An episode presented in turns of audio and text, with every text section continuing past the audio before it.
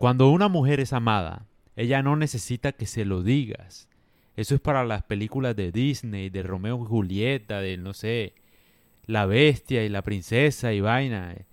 En la vida real las confesiones de amor no funcionan, porque una mujer está mucho mejor persuadida de que es amada por lo que adivina o por lo que se imagina que por lo que le dicen. Tienes que entender eso. Si no lo entiendes, no te va a ir bien. Deja de confesarlo todo así como si no hubiera un mañana. O sea, relájate. El amor es como la guerra, decía Ninon de Lenclos. Es más, yo creo que voy a hacer una serie de Ninon de Lenclos de las cartas que le daba Marquis en el siglo XVII sobre cómo conquistar mujeres en la época. Ella decía, por ejemplo, que el amor era como la guerra, o sea, un general no le dice al enemigo todo lo que planea y cómo le va a ganar. Un general gana y ya, y recibe su premio. Bueno, así pasa con el amor. Tú no necesitas decirle a ella lo que sientes, no necesitas decírselo. Yo sé que todas las mujeres dicen, ay, pero si los hombres fueran más claros con los sentimientos, eso es un engaño, no le hagan caso, no arruinen el momento. Ellas disfrutan de su imaginación, imaginándose, ¿será que sí? ¿Será que él me quiere para algo? ¿Será que no me quiere para algo? Jueguen con eso, disfruten eso, que eso es lo que más persuade a una mujer. Y no me hagan caso a mí.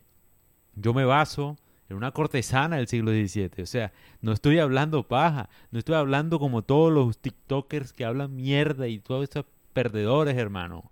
Estoy hablando de una filósofa, o sea, que aconsejaba príncipes. Si no me crees a mí, créele a ella. Busca las cartas, si no me crees. Pero no las vas a buscar, digo, ¿por qué? Porque no las vas a encontrar.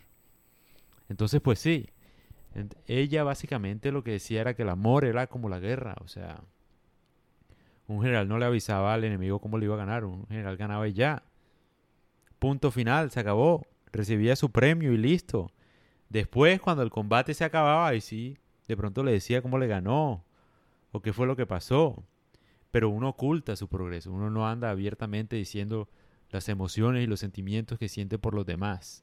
Sobre todo cuando pues no tiene mucho sentido. O sea, ¿cómo vas a anticipar a alguien que lo amas? No le digas eso, no arruines las cosas, deja que se imagine, deja que se desarrolle el amor. No arruines el amor con palabras, que las palabras no sirven. Las palabras no sirven para nada. Demuéstrale que la amas. Haz que ella lo piense, pero no se lo diga necesariamente. Las palabras se las lleva el viento. Esto es como, esto no es el siglo, no sé, el renacimiento. Deja de andar pensando que todo es así romántico y el poeta. Eso no funciona. Arruinas el, el momento, arruinas el amor.